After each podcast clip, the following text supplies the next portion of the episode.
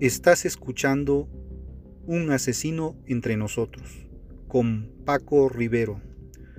Un análisis criminológico y de la conducta homicida, en el que se analiza a detalle a los asesinos seriales y las razones que los incitan a cometer sus crímenes. Advertencia. Este contenido puede tener un lenguaje sensible para algunas personas y no apto para menores de edad.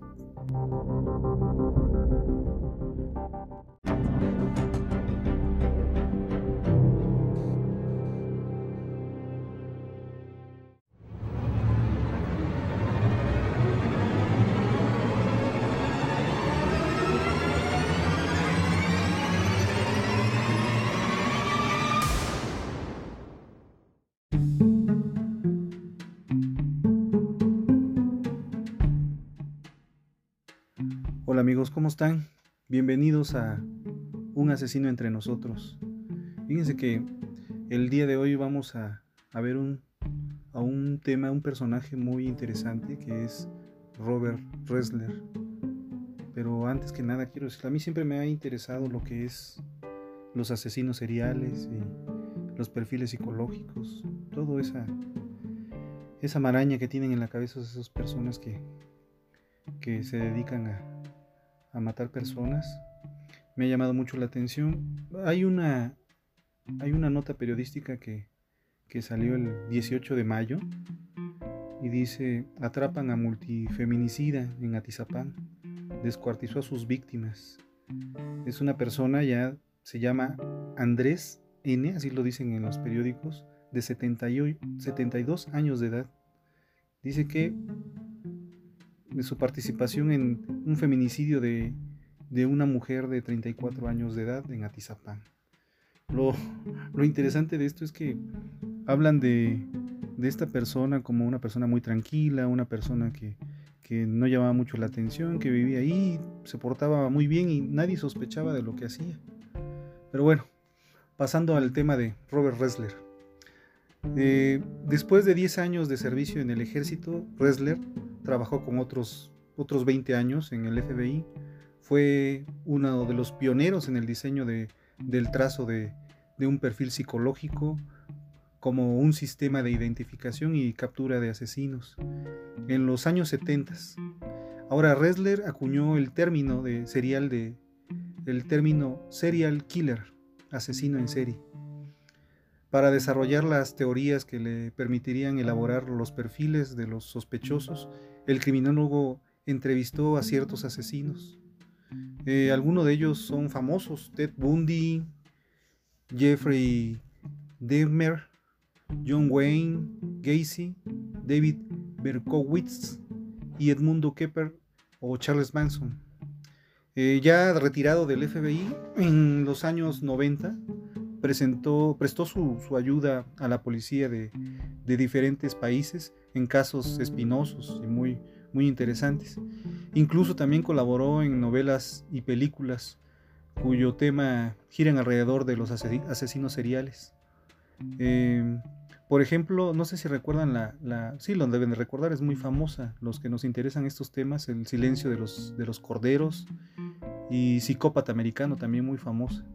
Sin embargo, Ressler nunca acumuló, comulgó perdón, con, con el modelo de asesinos presentados por Hollywood. No, no, no, este, no daba crédito a, esos asesinos de Hollywood. Pero bueno, su aporte a la prevención del crimen se plasma en tres libros famosos también, el último de los cuales es Asesino en serie.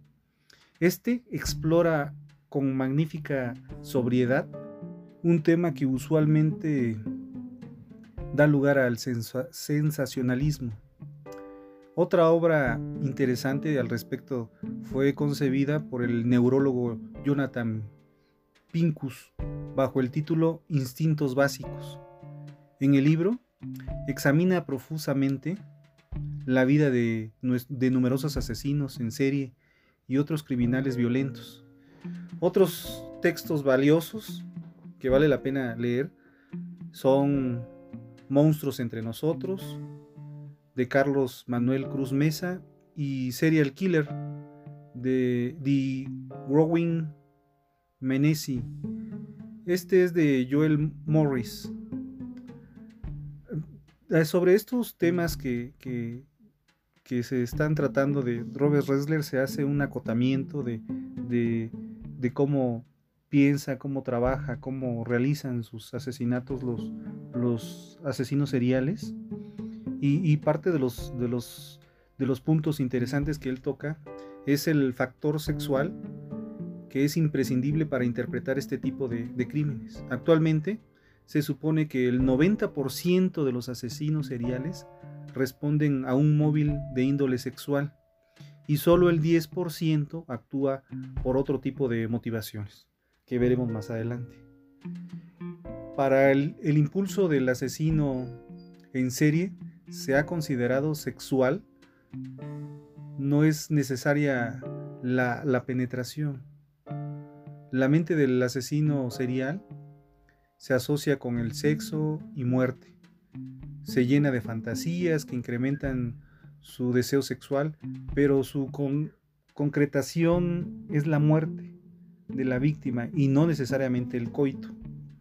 Los asesinos seriales disocian el concepto de sexualidad, lo que les impide mantener relaciones estables. Algunos son en la práctica impotentes. No todos, no todos. No me estar escuchando un asesino serial y diga ah, que es impotente. Pero aunque pueden llegar a tener una, erección al matar. Bueno, muchos de ellos vuelven a, al lugar del crimen, pero no lo hacen por arrepentimiento ni para borrar las huellas, que es lo que comúnmente se pensaría, sino para excitarse en la evocación del momento del crimen. La misma función cumple los trofeos, objetos materiales de las víctimas que guardan con celo, pueden tratarse de anillos, collares o pañuelos, algunos objetos que, les puedan llamar la atención, que en ocasiones a veces regalan a otras personas, disfrutando íntimamente del significado real de lo que significa ese objeto. Bueno, la incomunicación social no necesariamente fomenta la, aparición del asesino en serie. Algunos de los más crueles han llevado vidas aparentemente normales mientras desarrollaban sus fantasías en la oscuridad. Estos sujetos poseen una conducta ritualizada que mantienen sin modificaciones durante sus secuencias de crímenes. Dejan de matar solamente si se les captura, si se enferman o simplemente se mueren. La pulsión asesina no es genética como, como algunos piensan. Nadie nace siendo un asesino en serie. El periodo fundamental en la formación de la mente es de los primeros seis años de vida. En ese periodo se plasma la esencia de la personalidad, se concibe el modo de relacionarse con los demás, la forma de distinguir el bien y el mal y de ponerse límites a los deseos. Una buena parte de los asesinos en serie se ha criado en una familia disfuncional, donde los padres maltratan a sus hijos o son fríos e indiferentes con ellos, o falta alguno de los progenitores. Se dan muchos casos de hijos no deseados o de madres frustradas por no haber tenido una hija y a sus hijos los visten de, con ropas femeninas.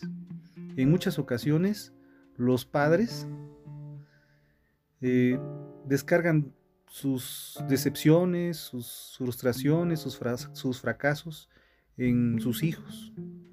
Bueno, Resler considera que aproximadamente hasta los 12 años todavía es posible revertir la pulsión asesina a través de alguna figura de autoridad y si no son los padres, un hermano mayor, algún amigo respetado. Con todo, nacer en una familia disfuncional o no ser querido por los padres da lugar automáticamente a un futuro asesino. Bueno, eso es todo por hoy. Recuerden, si solo haces lo que ya sabes hacer, no vas a llegar a ser más de lo que eres hoy. Hasta pronto amigos. Eh, no se pierdan el próximo, el próximo capítulo. Es organizados o desorganizados, siempre crueles.